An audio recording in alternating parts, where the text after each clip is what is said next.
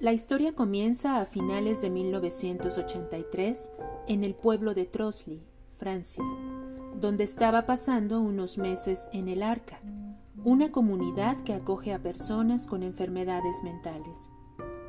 Fundada en 1964 por un canadiense, Jean Vanier, la comunidad de Trosly es la primera de las más de 90 comunidades El Arca esparcidas por todo el mundo.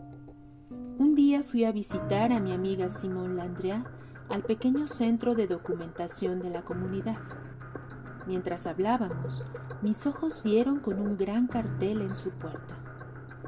Vi a un hombre vestido con un enorme manto rojo tocando tiernamente los hombros de un muchacho desaliñado que estaba arrodillado ante él. No podía apartar la mirada. Me sentía atraído por la intimidad que había entre las dos figuras, el cálido rojo del manto del hombre, el amarillo dorado de la túnica del muchacho y la misteriosa luz que envolvía a ambos.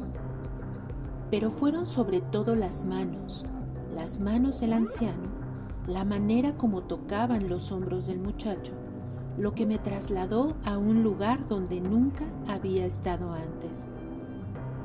Dándome cuenta de que ya no estaba prestando atención a la conversación, dije a Simón, Háblame de ese cartel.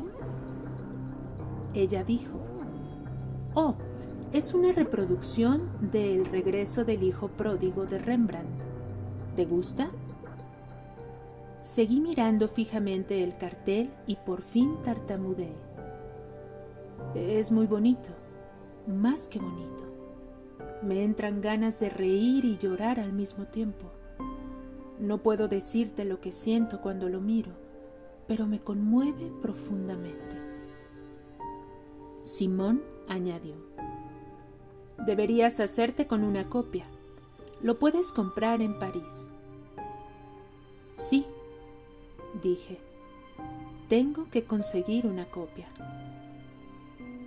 La primera vez que vi el regreso del hijo pródigo, acababa de terminar un viaje agotador de seis semanas dando conferencias por los Estados Unidos, lanzando un llamamiento a las comunidades cristianas para que hicieran todo lo posible por prevenir la violencia y la guerra en América Central.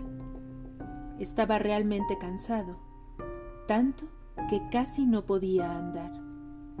Me sentía preocupado, solo, intranquilo y muy necesitado.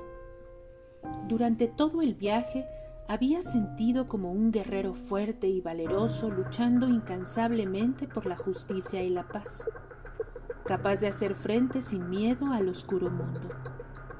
Pero ahora me sentía vulnerable como un niño pequeño que quiere gatear hasta el regazo de su madre y llorar. Tan pronto como las multitudes que me alababan o me criticaban se alejaron, experimenté una soledad devastadora y fácilmente podía verme rendido a las seductores voces que me prometían descanso físico y emocional. Este era mi estado la primera vez que me encontré con el regreso del hijo pródigo de Rembrandt colgado de la puerta del despacho de Simón. Mi corazón dio un brinco cuando lo vi. Tras mi largo viaje, aquel tierno abrazo de padre e hijo expresaba todo lo que yo deseaba en aquel momento. De hecho, yo era el hijo agotado por los largos viajes. Quería que me abrazaran Buscaba un hogar donde sentirme a salvo. Yo no era sino el hijo que vuelve a casa y no quería ser otra cosa. Durante mucho tiempo había ido de un lado a otro, enfrentándome, suplicando, aconsejando y consolando. Ahora solo quería descansar en un lugar que pudiera sentir lo mío, un lugar donde pudiera sentirme como en casa. El regreso del hijo pródigo. Meditaciones ante un cuadro de Rembrandt. Henry Newman.